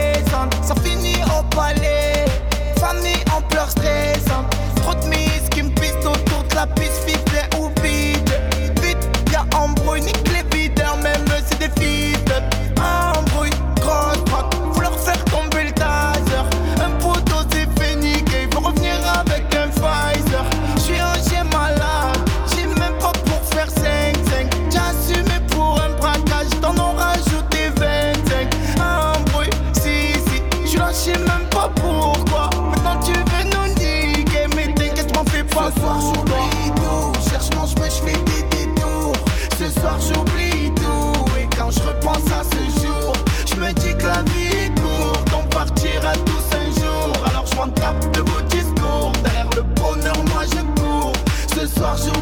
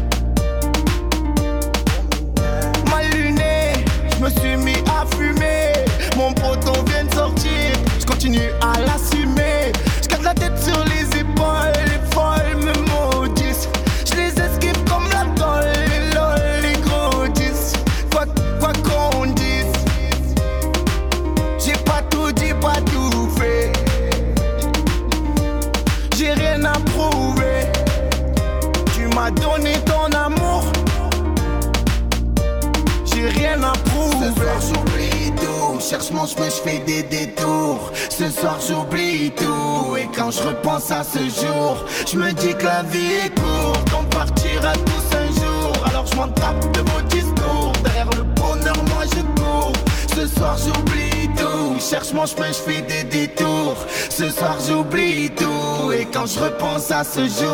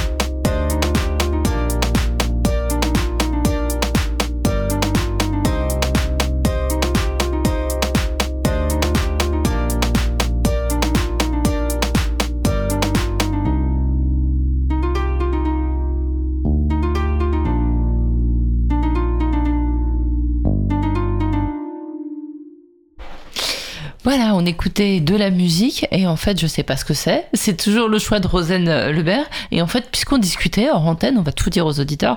Eh bien, euh, eh bien, on, voilà, c'est de la musique que vous vous écoutiez. Alors principalement dans la voiture, hein, c'est ça quand vous alliez euh, euh, en déplacement, faire des activités, que vous les emmeniez en rando, etc. Et ben souvent c'était, c'était, il y avait cette, là c'était un petit peu la fête et vous leur mettiez pour tout le monde la musique qu'ils aiment et pas simplement dans leurs oreilles. Ouais, c'est ça. En fait, il y avait euh, donc l'autoradio fonctionne par Bluetooth et donc les jeunes pouvaient appareiller directement leur téléphone Ah sur ouais. l'autoradio. Et donc c'était tout le, le jeu de vas-y, euh, laisse-moi euh, laisse-moi me connecter via Bluetooth et puis là ils prenaient possession des platines. Donc euh, c'est rigolo parce qu'évidemment moi c'est pas du tout mon style de musique ni celui des éducateurs et éducatrices d'ailleurs. Mais euh, voilà, c'était euh, leur petit moment. euh, on ouvre les fenêtres, on laisse les cheveux voler et, on écoute euh, notre musique à fond et ça leur faisait beaucoup de bien en fait. Et au-delà, au-delà de la musique, il se dans la voiture, il se passait des tas de trucs en fait euh, tout le temps. C'est vraiment un, lieu aussi dont on soupçonne pas voilà tout ce qui peut se passer. Et donc il y avait ce côté très apaisant avec la musique, etc. Il y avait aussi parfois des discussions hyper importantes qui se jouaient en voiture. Donc voilà, l'espace de la voiture est central aussi, ouais. Mhm, absolument. C'est ce lieu où justement Julien et Gabriel, ceux que vous appelez Julien et Gabriel, peuvent beaucoup discuter. Et euh, c'est un, lieu de basculement. On ne va pas tout révéler, mais euh, il y a eu une petite bascule dans la voiture, un moment très très beau qui est raconté dans le livre où euh, voilà l'éducateur change d'avis. voilà. J'en dis pas plus. Voilà, on n'en dit pas plus. Euh, achetez le livre. Voilà. Et alors, outre la, outre la musique, alors il y a aussi ça, ça je vais le raconter parce que c'est trop drôle. J'ai choisi, euh, j'ai j'ai failli choisir un, un morceau d'Edith Piaf pour cette émission pour faire contraste parce que, alors pour pour les pour les jeunes, bah, comme pour tous les jeunes, dès qu'on a plus de 30 ans, on est absolument un ancêtre. Donc, euh, eh ben quand ils voulaient vous faire plaisir, c'était euh, bon bah on va vous mettre de la musique de vieux et pour pour eux la musique de vieux c'était forcément Edith Piaf ou euh, voilà. En fait, ce qui est génial, c'est qu'il avait tapé sur YouTube musique de vieux pour trouver un truc qui nous plaisait. Alors j'ai essayé ce matin. J'ai essayé ce matin avant de venir et puis je suis tombée sur la, la musique des années 80 en Ah fait ouais, bon, et je me suis dit mince déjà. Bah, les effectivement. algorithmes n'étaient pas les mêmes dans votre téléphone. Oui, mais il y avait aussi Edith Piaf. ouais, ouais. Et voilà, donc oui, ils ont, ils ont donc la musique de vieux. Alors il y a, d'autres choses qui sont euh, indispensables pour eux. La, la musique, on le sent, c'est très important. Ils ont toujours un peu les, des écouteurs euh, vissés sur les oreilles. Ce qui est très important aussi, c'est bien sûr la, communication. Pour ceux qui ont des relations avec leurs parents, c'est d'appeler leurs parents, d'appeler leurs copines. Pour ceux qui ont des, petites copines, leurs copains peut-être aussi. Sachant que souvent ils sont placés aussi en foyer pour être écartés de leur euh, de leur relation euh, avec avec des, des jeunes avec qui ils ont fait des conneries en fait. Mm. Ouais, ouais, ouais. Le, alors, la, le téléphone, c'est outil central, mais ça, pour le coup, je pense que ça, c'est pour tout, euh, Voilà, pour tous tout le monde. ados.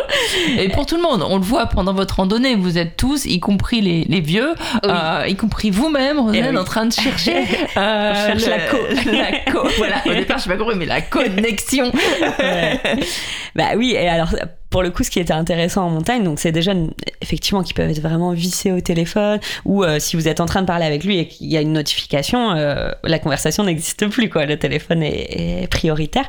Et en montagne, les éducateurs craigné un peu de comment allaient réagir les jeunes. C'est des jeunes qui peuvent péter les plombs parce qu'ils ont plus de batterie et, et que ça devient très compliqué. Et là, il y a des moments où pendant euh, toute une journée, toute une soirée, on n'avait pas de réseau parce qu'on est au milieu des Alpes et, et pour charger son téléphone, c'était très compliqué parce que les refuges ne sont pas reliés à l'électricité, donc c'est des panneaux solaires qui fournissent l'électricité et euh, il y a 30 personnes qui sont là, donc faut un peu partager euh, l'électricité. Mmh. Parfois, il a- les gardiens de refuge ne nous donnaient même pas accès à l'électricité puisque ça servait uniquement pour la cuisine. Ils n'avaient pas assez d'électricité pour nous la fournir. Tout ça pour dire que euh, les éducateurs se demandaient un peu comment les jeunes allaient réagir euh, face à ça. Et au final, euh, ça a été, en fait, ils se sont adaptés parce que c'est aussi des jeunes qui ont une capacité d'adaptation énorme. Mhm. Et donc, on, on a un peu laissé les téléphones euh, de côté euh, pour, euh, pour favoriser la discussion. Et sur la musique, sur les premiers temps, le- la première journée, quand ils avaient encore assez de batterie en montagne, des fois ils écoutaient de la musique. Après, ils ont très vite rationné Ah oui, la batterie bah oui, pour, en ouais. garder, pour communiquer. Quoi. Ouais, ouais. Et alors, autre chose qui est assez indispensable, c'est les clopes. Ah, Pour beaucoup. Peut-être pas pour tout le monde, mais c'est. euh, Bon, du coup, vous ont réussi à vous faire refumer ou pas là? Bah C'était ouais, la ouais, question. J'avoue que ce projet euh, m'a fait un peu rebasculer euh, vers la clope. Euh, Parce que c'est vraiment un truc de partage de. Voilà, en fait, c'est ça. Bah, je pense que bon, tous les fumeurs, fumeuses euh, savent ce que c'est. C'est vrai qu'on se dit pas forcément les mêmes choses quand on fume une clope en même temps. C'est idiot, mais voilà. Et euh, ouais, il- les jeunes fument énormément. Alors, cigarettes pour beaucoup, cannabis pour beaucoup d'autres aussi. Sachant que c'est pas trop Euh, autorisé. Voilà, euh, les cigarettes sont autorisées, le cannabis non. Donc parfois aussi, je pense que la consommation de clopes augmente euh, du fait que c'est plus difficile Ouais. de trouver un coin pour fumer discrètement un joint. Et oui, il y a plusieurs jeunes. La première chose qu'ils font avant de se lever, alors qu'ils ont 15-16 ans, c'est euh, c'est de fumer, quoi, avant même Mm. de boire un verre d'eau. Et, et donc ça, en montagne, c'est- c'était un enjeu aussi. Il y a notamment un des jeunes, Jordan, qui fume vraiment beaucoup, beaucoup, beaucoup. Et donc pour les poumons, c'était une sacrée épreuve, euh, la montagne, mais il a tenu.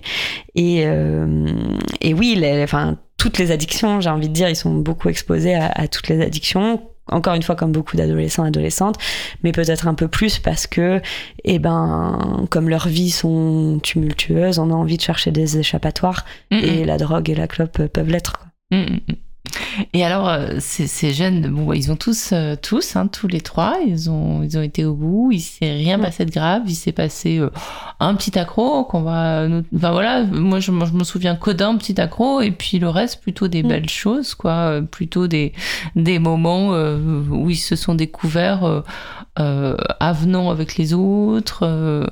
Dignes d'intérêt, intéressés eux-mêmes par d'autres choses. Euh, ils ont découvert des paysages, ils ont, euh, voilà, ils se sont photographiés au milieu des lacs. Ils, enfin voilà, ils, ils ont aussi un petit peu oublié euh, leurs affaires, quoi. C'est-à-dire le, le côté, parce que ça c'est présent aussi dans, dans, dans, dans le livre. vous avez été autorisé à assister à des, à des procès, ce qui normalement est pas du tout autorisé hein, pour les pour les mineurs. Ça doit être à huis clos. Et vous, vous avez su gagner aussi la, la confiance euh, de la justice pour euh, pouvoir euh, assister à ça. Et là, on, on rentre dans quelque chose qui est à la fois un tout petit peu plus doux que la justice, j'allais dire, des majeurs, puisque les, les- on sent que les juges, pour l'instant c'est encore le cas, ils connaissent les gamins, euh, donc ils peuvent avoir une appréciation qui est sur le long terme et pas euh, les découvrir comme ça. Mais on voit aussi... euh, bah là où c'est des moments où ils se découvrent et c'est des moments où vous voyez aussi les parents. Mm. Et parfois, c'est c'est terrible les échanges qu'il peut y avoir entre des parents dont l'un est sorti de prison pour. Enfin, est sorti, est extrait de prison hein, pour, euh, pour assister au procès de son gamin. Mm. Et là, on voit la reproduction sociale, c'est horrible quoi. Mm. Ouais, ouais, alors il y, a- il y a beaucoup de choses. Le, le- effectivement, la montagne, euh, c'était une pause, euh, mais pause, le mot est pas assez fort pour euh, dire euh, ce que ça a été pour eux. Je dis à un moment dans le livre, peut-être que pour les autres c'est qu'une randonnée, mais pour nous c'est pas du tout qu'une randonnée, quoi. C'est quelque chose, euh, voilà, qui, qui a un souffle, une brèche dans ce huis clos euh, très explosif.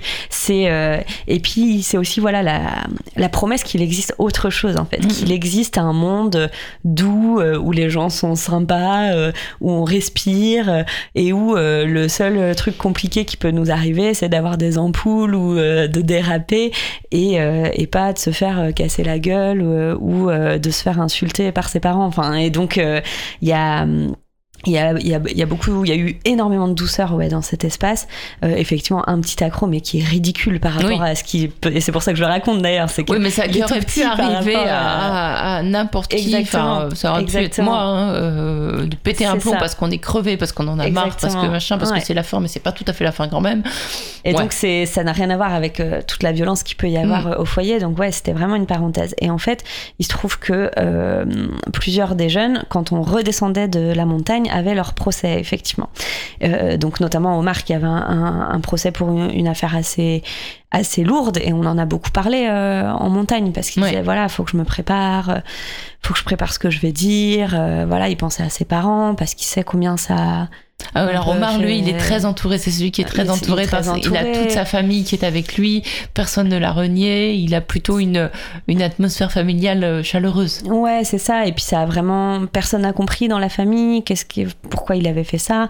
Et donc, mais la réaction c'est ok, il a besoin de nous, donc on est là, quoi. Et donc c'était très beau ce qui se jouait aussi euh, dans cette famille-là. Mais oui, donc quelques mois après les Alpes, je me retrouve euh, donc au tribunal avec la famille de d'Omar. Euh, il se trouve en plus que cette audience-là, précisément, j'ai pas eu le droit d'y rentrer, donc parce que comme vous le disiez, la, la justice des mineurs se tient à huis clos. Et donc j'ai fait des demandes d'autorisation spéciale, mais c'était euh, le magistrat qui tenait l'audience qui était le dernier décisionnaire. Mm. Donc moi j'avais une autorisation de principe euh, du ministère de la Justice et euh, des chancelleries, etc.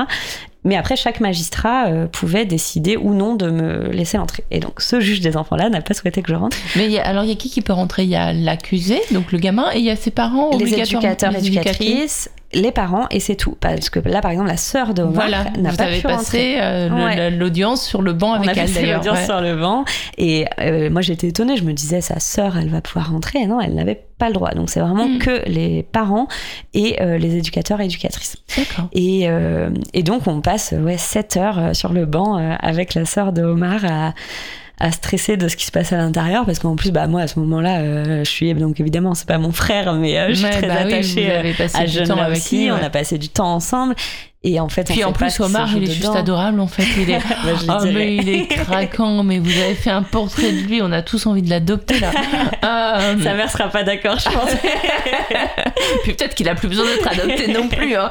Euh, mais, euh, mais bon, voilà. on- c'est, vrai que bon, moi, je l'ai, mélangé un peu maintenant. C'est, celui aussi qui a des. euh, qui, Ouais. qui, qui, qui, est qui plus- passe beaucoup de temps à Basic Fit. Voilà. Alors, Basic Fit, ça aussi, on a, on a, on en a parlé en antenne, mais il faut qu'on, il faut qu'on en, Parce que Basic Fit, c'est quoi Alors, c'est une salle de sport, c'est ça, une salle Ouais. de gonflette. Une salle de gonflette, ouais. Alors, il m'en voudrait euh, de dire ça comme ça, mais. Bon, c'est moi qui le dis, c'est moi qui le dis, les kékés là. Euh, en fait, euh, ouais, il y a beaucoup des, jeunes- des jeunes qui euh, passent un temps fou euh, à la salle de sport. Donc, ils y vont, ceux qui sont au foyer, ils y vont avec les éducateurs hein, et les éducatrices parce qu'ils peuvent pas y aller euh, seuls.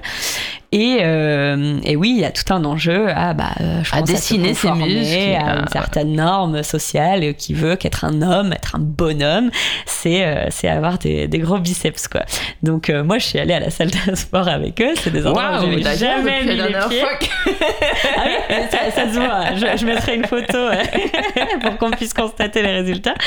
Mais euh, non, c'était horrible. Je savais pas comment fonctionnaient les machines. J'étais, je, je, je me sentais vraiment, mais c'est vraiment. Enfin, je pense qu'on peut convoquer Bourdieu. Là, j'avais pas les habitus du tout de la salle de sport, et c'est eux qui me guidaient du coup pour que je me tape pas trop la honte parce que je savais pas me servir des machines.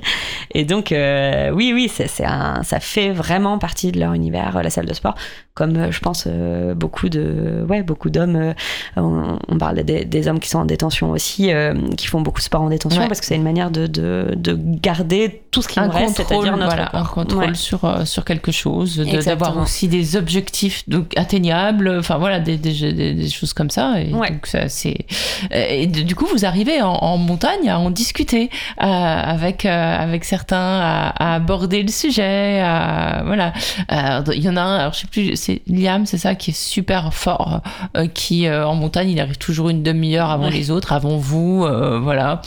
Lui, pareil, c'est la force tranquille. Ah, c'est la force tranquille. Voilà, il a l'air d'être cool en plus. Enfin voilà. Alors autant oui, Omar il passe son temps à parler de muscles et donc à m'expliquer, à me montrer des photos, des concours de bodybuilder, à m'expliquer qu'il y a tel muscle à développer de telle manière, etc. Euh, et c'est rigolo parce que sur les premiers jours de randonnée, il me parle beaucoup de ça en disant bah moi c'est juste pour être fort, pour me sentir bien, etc.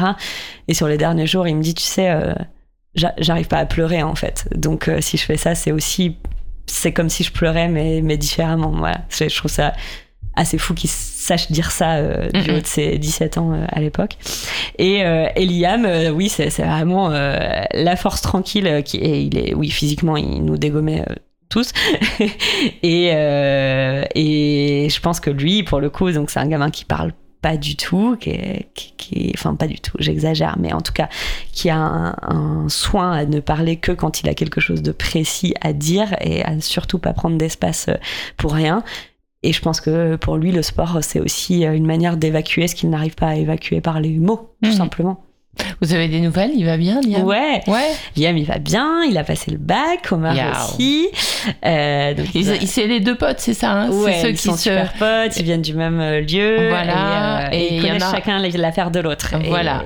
Ah oui, parce que c'est pas obligatoire. Et non, ils, se sont dit. Ils, se, sont dit. Et... du coup, il y en a un qui, quand il a la chance de retourner le week-end dans sa famille, il laisse sa PlayStation. il, laisse sa play, ouais. à, l'autre que à l'autre voilà enfin c'est c'est et ça c'est hyper beau parce que encore une fois c'est je pense qu'on peut avoir une image de jeunes euh, alors soit en grande bande un peu sur le côté euh, bande dangereuse etc ou soit de jeunes qui passent euh, leur temps à se castagner où les vraies amitiés sont pas possibles. Et eux Omar et Liam leur amitié elle est, elle a existé assez vite quand ils ont été placés au, au foyer. Donc ils se connaissaient je crois qu'ils se connaissaient vite fait de vue avant, mais ils n'étaient pas euh, amis.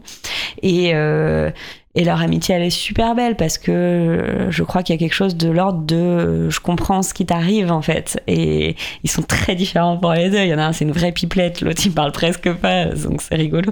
Mais, mais voilà, ils savent, ils savent ce que ça a fait à l'autre. Et leurs mères se sont croisées aussi. Et, et pareil, les mères, elles se sont dit, ah ben on se comprend quoi, on sait ce que mm. c'est. Parce qu'il y a aussi beaucoup de jugements. C'est des, on n'est pas du tout dans les grandes métropoles. Euh, de euh, voilà de, de, de, grosses métropoles avec des, des, grandes tours etc on est quand même dans des villes moyennes euh, de France tout le monde se connaît un peu plus alors j'imagine que dans les quartiers il y a un peu peut-être la même logique mais les, les mères ont beaucoup subi la honte sociale liée au fait de, de leur fils et, et donc entre les mères aussi c'est créé quelque chose mm. Ouais, et puis mais il y en a aucune qui dit euh, c'est pas mon fils. Enfin, euh, il y en a toutes disent euh, ça reste mon fils, je l'aime et, il a fait ce qu'il a fait, je serai là quoi. Ouais. Ça c'est vraiment ça m'a hyper marqué. C'est mm. quoi qu'il se passe, je serai là. Et, euh, et elle mène, euh, enfin les trois mamans que j'ai rencontrées, elles mènent une bataille quotidienne, quoi. Parce que ben c'est aussi euh, des mères qui ont des boulots super difficiles, qui pour deux d'entre elles sont seules depuis des années, qui ont pour deux d'entre elles subi la violence masculine, l'humiliation, qui là se retrouvent à gérer pour certaines plusieurs enfants qui sont pris en charge par la justice et elles sont là, quoi. Elles, sont là, elles vont même jusqu'à déménager pour que ça aille bien pour le gamin. Euh, elles, font tout, quoi. Elles font tout. Elles font tout. Et mm. c'est vraiment, vraiment impressionnant. Et pour le coup, les jeunes s'en rendent compte quand même. Parce que je pense qu'à l'adolescence, c'est un peu dur de. Mais tous ils appellent leur mère dès qu'ils ont de la, co, la connexion.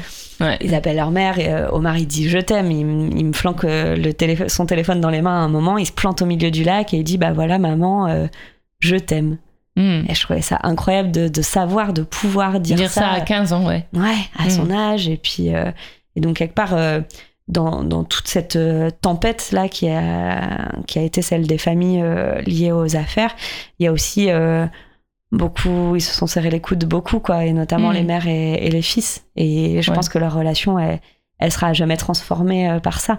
Liam et sa mère, ils se parlaient presque plus. Elle dit, il m'échappait. Mhm. Donc, euh, c'est un gamin qui partait la nuit, faire ouais, des conneries, et sa mère, elle sait plus quoi faire. Elle mettait elle des. boulonne les fenêtres, elle fait tout, mais il lui échappe. Et à ce moment-là, elle dit on se parlait plus. Et donc il y a eu l'affaire, il a été placé en foyer. Petit à petit, il a eu le droit de retourner chez sa mère le week-end, mais c'était pas gagné d'avance. Et, euh, et à un moment, elle dit euh, et là, il s'est remis à sourire. Mhm. Et au bout de un an et demi, hein. Ouais. Donc euh, Euh, les un patates ensemble et à sourire, quoi. voilà, ça. et ouais. qui s'installe à table et juste une vie normale en fait. Et ça, c'était de, de pouvoir avoir son fils à la maison, de pouvoir dire euh, à table comme n'importe quelle famille. Et ben pour elle, c'était hyper précieux après tout ce qu'ils avaient vécu. Mhm. Il y a aussi des scènes très dures. hein. Là, c'est les, les jolies choses Ouais. que vous nous racontez. Mais il y a aussi cette scène dans un tribunal avec un père qui arrive entre deux policiers, qui est lui-même incarcéré. Ouais. Et on sent le manque terrible et on sent, enfin, on comprend en quelques phrases, et merci pour ça, parce que vous arrivez à faire comprendre les choses en quelques phrases, que finalement, c'est juste ce, ce manque immense de, de référence paternelle qui fait que le gamin, il est là où il est, quoi. Euh, parce que c'est c'est les, les quelques mots qui se disent, euh, c'est c'est poignant, quoi. Et Mm. c'est pourtant là, vous ne faites que juste raconter ce que vous avez entendu, quoi. C'est Mm. c'est choses vues, mais euh, choses entendues, mais c'est c'est incroyable, quoi. C'est voilà, c'est Ouais, c'est donc à l'issue de l'audience, euh, ce jeune-là, Jérôme, il dit à son père, donc il l'a pas vu depuis deux ans, hein, euh, il le voit dans ce contexte-là où son père est extrait de la prison juste pour la durée de l'audience. Et donc euh, pendant l'audience, les policiers dé- détachent les menottes de, du père et à la suspension d'audience, ils lui rattachent les menottes. Donc les policiers sont en train de lui rattacher les menottes et Jérôme se dirige vers son père et lui dit pourquoi tu m'as abandonné? Et euh, donc le père répond je t'ai pas abandonné et là le fils lui dit euh, j'ai besoin de toi moi et lui dit pour l'instant je peux pas. Ouais. Et hum, et voilà bah le fils il comment enfin que faire après ça quoi. Ouais. Et ce pour l'instant en fait euh, malheureusement euh, c'est pas tout à fait pour l'instant parce qu'en fait c'est un père qui a jamais été présent euh, Mm. qui a jamais été présent pour son fils. Et donc oui, il y a beaucoup, il y a plusieurs de ces jeunes qui ont des parents Voilà, en détention. ceux qui oublient de venir les voir aussi, Ouais, ceux ouais, qui ça, arrivent en retard. Ouais. ceux qui voilà, enfin c'est aussi des, des rendez-vous ratés parce que trop peur qu'ils soient pas là, donc on n'est pas Mm. là soi-même. Du coup, le mec est là, voilà. Ah, c'est des, des- des trucs horribles. Enfin, il y a aussi des choses très très dures que vous racontez euh, de manière assez factuelle, mais du coup c'est presque pire. c'est presque pire parce que voilà, là on sent que vous êtes retenu de faire tout le pathos, mais, Ouais. mais il est là quand même. Oui, c'est c'est voilà, enfin c'est c'est- voilà, c'est des vies en fait, c'est des vies que vous nous racontez, c'est des grosses blessures et puis c'est des c'est des sacrées victoires parce que parce que ça voilà, ça se finit plutôt bien avec peut-être on va terminer là-dessus, évoquer ce, ce petit Gabriel, enfin ce petit, je sais pas s'il est petit Il a d'ailleurs. 18 ans maintenant. Voilà, ouais. 18 ans, Gabriel, qui, euh, enfin voilà, on sent qu'il y a un truc qui va pas, et en fait, on comprend euh, à travers une phrase de votre livre, en disant il a été innocenté, que ce qui va pas, c'est que euh, c'est qu'on le traite de menteur, de menteur depuis des années, quoi. Ouais. Ouais, lui, il a passé donc trois ans au foyer. Alors, il se trouve que non seulement il a été accusé à tort, mais en plus son procès a traîné euh, de manière. Ah, du coup, on peut le long. dire, il était accusé de quoi? De trucs graves? Oui, je pense que je vais pas le dire. Ah non, on, peut pas. voilà, ah oui, oui. Oui, mais, bon, il est innocent. C'était hein. ouais, ouais, Ah, ouais, ouais. Et c'est ouais, c'était un truc euh, grave. ouais. Et, euh, et donc il a passé trois ans au foyer et il a passé trois ans à dire c'est pas moi. Ouais. C'est pas moi, j'ai rien fait. Et donc les éduques, euh, à la base, leur boulot, c'est parce qu'il y a aussi beaucoup de jeunes qui arrivent en ayant fait quelque chose et en étant un peu dans le, dans le déni des violences, etc. Donc le boulot des éduques, c'est aussi de dire bah voilà, pense aux victimes, euh, t'as cassé la gueule à quelqu'un, euh, voilà, ça, ça, ça, ça a des impacts sur sa vie, etc. Mhm. Et donc Julien, au départ, avec Gabriel, bah, il essayait aussi de, de le faire réfléchir sur ce qu'il avait fait, etc. Et à un moment, euh, ouais, euh, il a eu un petit doute. Et, euh, et il se trouve que, que ouais, il a été, il a été innocenté. Et ça, c'est. euh, Alors, comment ça s'est passé, vous savez pour les... enfin, Vous dites juste il a été innocenté. Ouais. Mais En fait, un jour, il m'appelle et il me dit Rosanne, je vais t'envoyer un truc euh, par mail. Il me dit juste ça. Et je reçois un document sur mon mail de 15 pages, euh, non-lieu. euh, Ah. et, et donc voilà, il m'a dit je te le donne parce que je veux que tu comprennes en fait. Et donc ça, moi j'ai juste eu le temps de mettre juste à temps dans le livre qu'il avait été innocenté bah, parce que c'est c'était vraiment génial, juste avant, génial, euh, que, génial. voilà qu'il soit Ouais. que je, avant de rendre le manuscrit. Euh, et euh, je crois que c'était hyper important pour lui que ça y soit. Et là, on a fait euh, une rencontre en librairie la semaine dernière où il était présent. Et, euh, et donc, les gens du public lui disaient, mais quand même, ça craint que voilà que t'aies passé trois ans alors que t'étais innocent et tout ça. Et je crois que c'est venu réparer quelque chose aussi que voilà que d'autres gens scandalisés, euh, qu'ils Bien soient sûr. passés par tout ça Mhm. alors que qu'ils n'avaient pas à l'être. Mhm. Ouais. Bon, après, il en a fait quelque chose sans doute de ces trois ans. Exactement. Euh, mais, mais quand même, on l'a, on l'a regardé comme un coupable. euh, ça. Et je parce crois que c'est surtout ça qui l'a- Pendant, pendant trois ans, enfin, jusqu'à Ouais. peut-être ce moment où Ouais. Julien a un doute, il se dit, tiens, j'ai envie de le croire. Euh, mais en fait, voilà, ma, ma question c'était, il a été innocenté parce que d'autres se sont dénoncés ou parce que, en fait, c'est, les, les, les- euh, ouais. Ouais, c'est ça. Il y a, alors, je vais pas rentrer dans les Non. détails de l'affaire, mais euh, oui, oui, a en gros, les plaintes ont été euh, retirées et le quelqu'un qui avait donné une fausse version euh, s'est rétracté. Et voilà, ça, Hmm. ça a mis fin à l'affaire. ouais. Mais bon, et lui-même est capable de dire, du haut de ses 18 ans, ça m'a quand même apporté quelque chose parce que Est-ce qu'il a eu des réparations de la part de la justice? Je suis pas sûre. Je, je peux lui demander. En tout cas, il m'en a pas parlé. Après, il n'a pas fait de prison. Souvent, on a des Non. réparations quand on fait de la prison. Ouais, ouais, mais je bon, sais euh, pas. voilà. Peut-être qu'il devrait faire Ouais, du je- droit. on, faire on du le- droit. on le suggère. Voilà, ouais, ouais, faut qu'on le rencontre, le petit Gabriel, là, on va l'inviter. Et puis. non, mais parce que je veux dire, n'importe quel petit enfant bourgeois euh, aurait des parents qui demanderaient des réparations, et en fait, euh, Ouais. peut-être que la société lui doit quelque chose. En Bah fait, peut-être que bien même symboliquement, euh, ça pourrait être, être utile, quoi. Voilà, c'est des gens, euh, des gens comme ces, ces éducateurs ont pu croire qu'il était, qu'il était coupable ont pu Mm. avoir un regard euh, Mm. sur lui qui n'était pas le bon. C'est ouais. Voilà. Bon, en tout cas, on lui souhaite le meilleur. Vous disiez qu'il avait passé le bac et qu'il l'avait sans doute eu.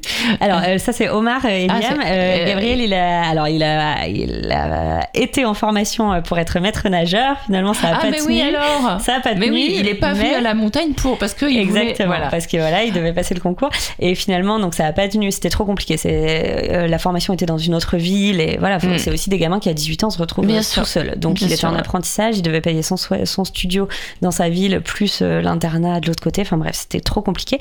Et donc là, il a passé les concours de la police. Voilà. Personne n'est parfait, euh, Gabriel. Mais bon.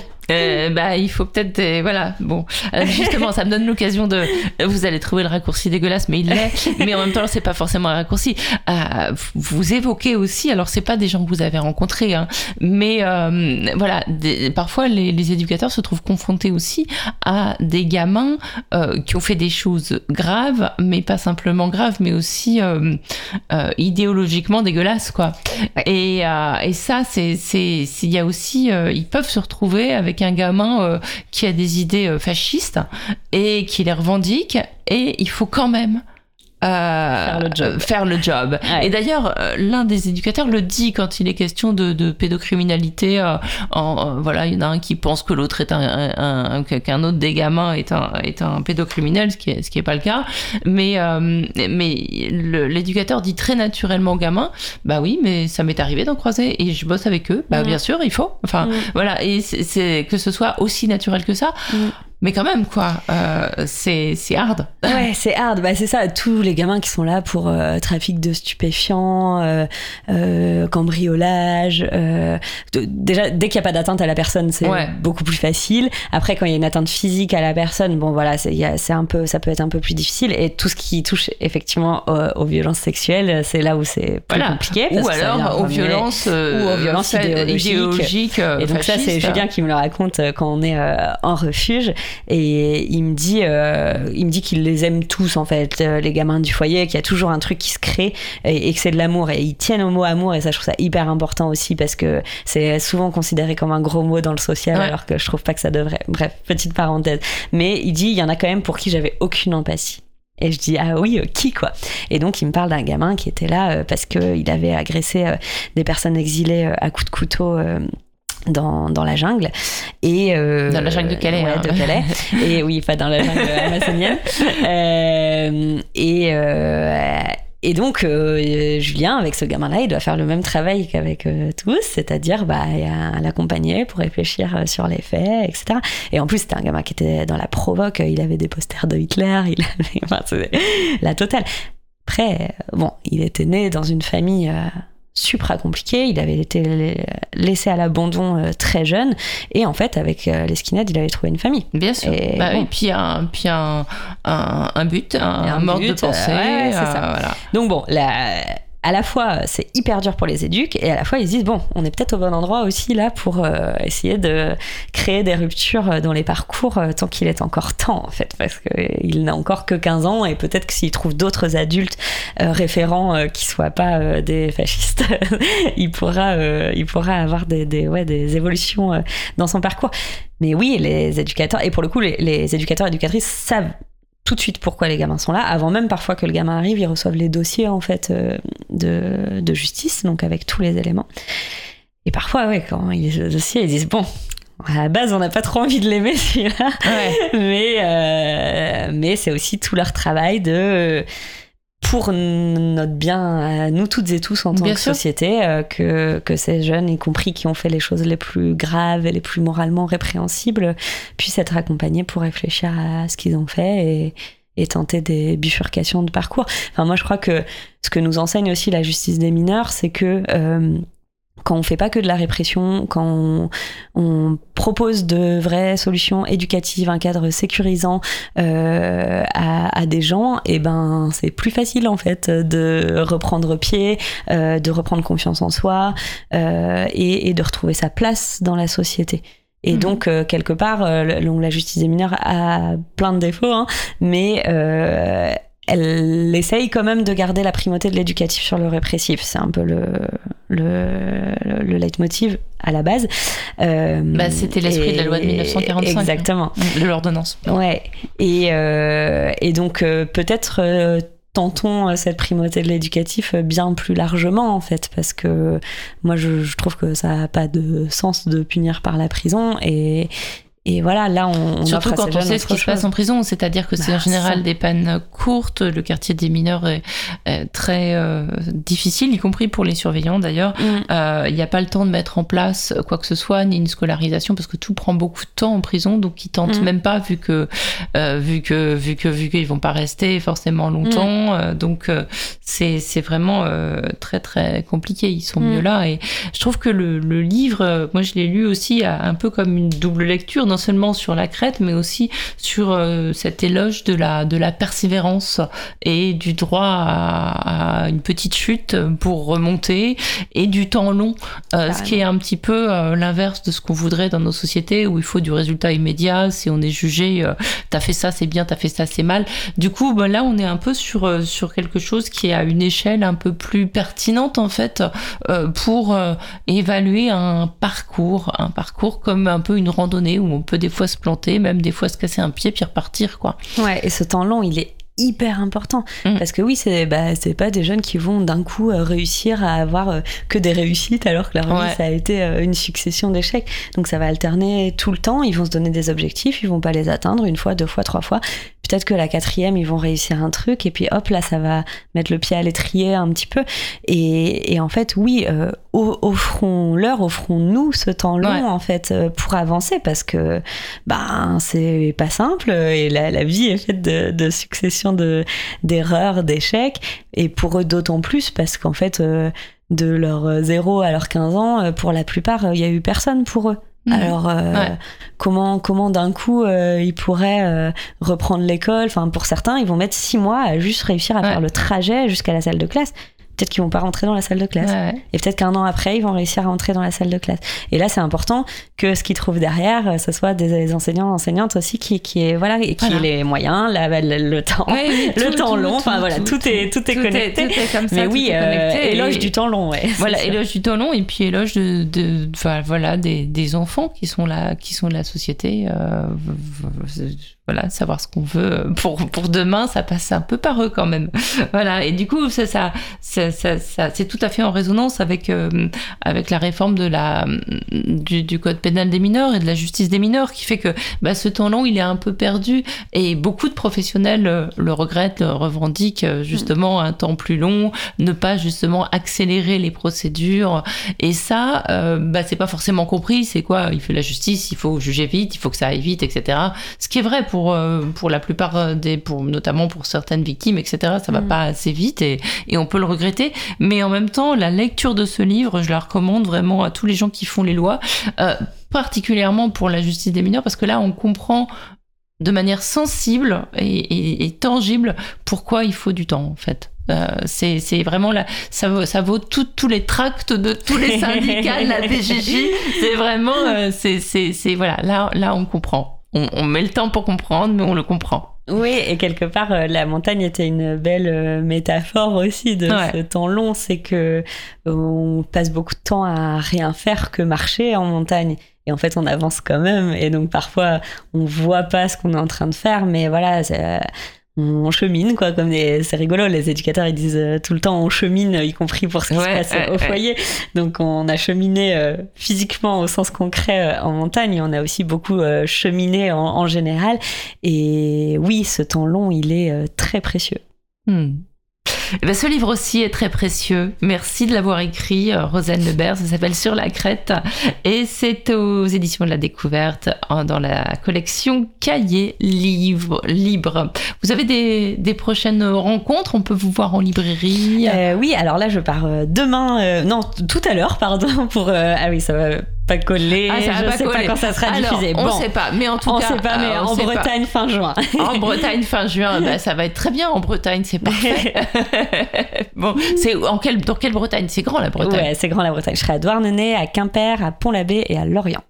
Très bien. Et à Lille, euh, au mois de septembre, ça, ça sera le 21 septembre, a priori, à la librairie Le Big Le Mois à Lille. Très bien, bah, parfait, bah, c'est l'occasion de vous rencontrer. Et puis alors, je dis ça parce que des fois, vous, vous venez avec des jeunes, vous venez avec des, des éducateurs, donc c'est l'occasion de mettre des visages euh, sur ces, ces figures qui nous sont familières quand on a cheminé avec eux tout au long de, de ces pages. Merci beaucoup. Merci vraiment. beaucoup. On se quitte en musique.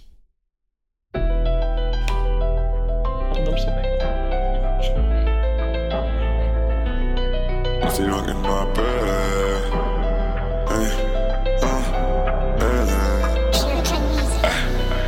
D'aussi loin que je me rappelle, sans rien faire pour moi.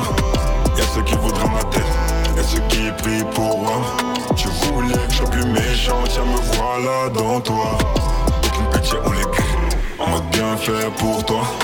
D'aussi loin que je me rappelle, et je sais plus comment ils s'appellent. Je la veux plus laver sur la mer, mon ego je coffre pour quitter la terre. Je suis même pas monté dans la broche, qu'elle est déjà prête pour moi. Aucune pitié, je la crie, c'est bien fait pour toi.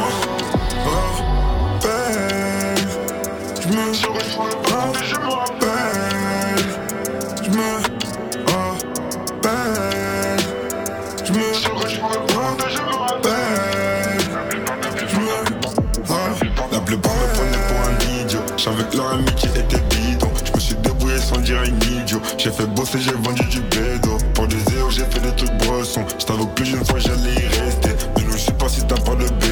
Si tu prends mes patins, tu vas glisser. Dès qu'on ramasse au costaud au pays, faut des glocks et une piche. Dans mon salon, je veux un lion empaillé. Baby, come, welcome to my room. Dès qu'on ramasse au costaud au pays, faut des glocks et une piche. Dans mon salon, je veux un lion empaillé. Baby, come, welcome to my room. Aussi loin que je me rappelle, sans rien fait pour moi. Y'a ceux qui voudraient ma tête, y'a ceux qui prient pour moi. Tu voulais que je sois plus méchant, tiens me voilà dans toi.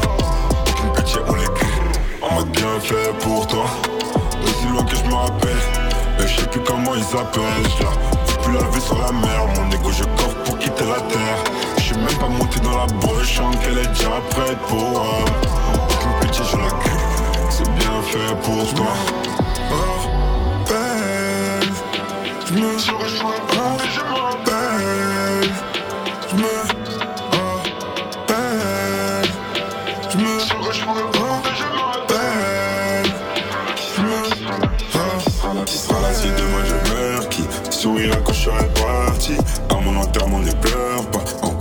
Tu n'étais pas mon ami Qui sera là si demain je meurs Qui sourira quand je serai parti. À mon enterrement ne pleure pas. Encore si tu n'étais pas né donc il est faible. Et il n'a jamais fait la rugue. On t'allume comme la tour Eiffel. Et pour oublier je me suis drogué. Toute ma vie j'ai vécu en danger. Et la vie m'a nourri logé. Quand tiré sur nous je me suis vengé. Qui allait nous donner à manger? D'aussi loin que je me rappelle. Sans rien fait pour moi Y'a ceux qui voudraient prient pour Tu voulais que je sois plus méchant Tiens me voilà dans toi Aucune pitié on les crie On m'a bien fait pour toi D'aussi loin que je me rappelle et je sais plus comment il s'appelle, je la plus la vie sur la mer, mon ego je coffre pour quitter la terre. Je suis même pas monté dans la broche, qu'elle est déjà prête pour. Aucune pitié, je la crie, c'est bien fait pour toi.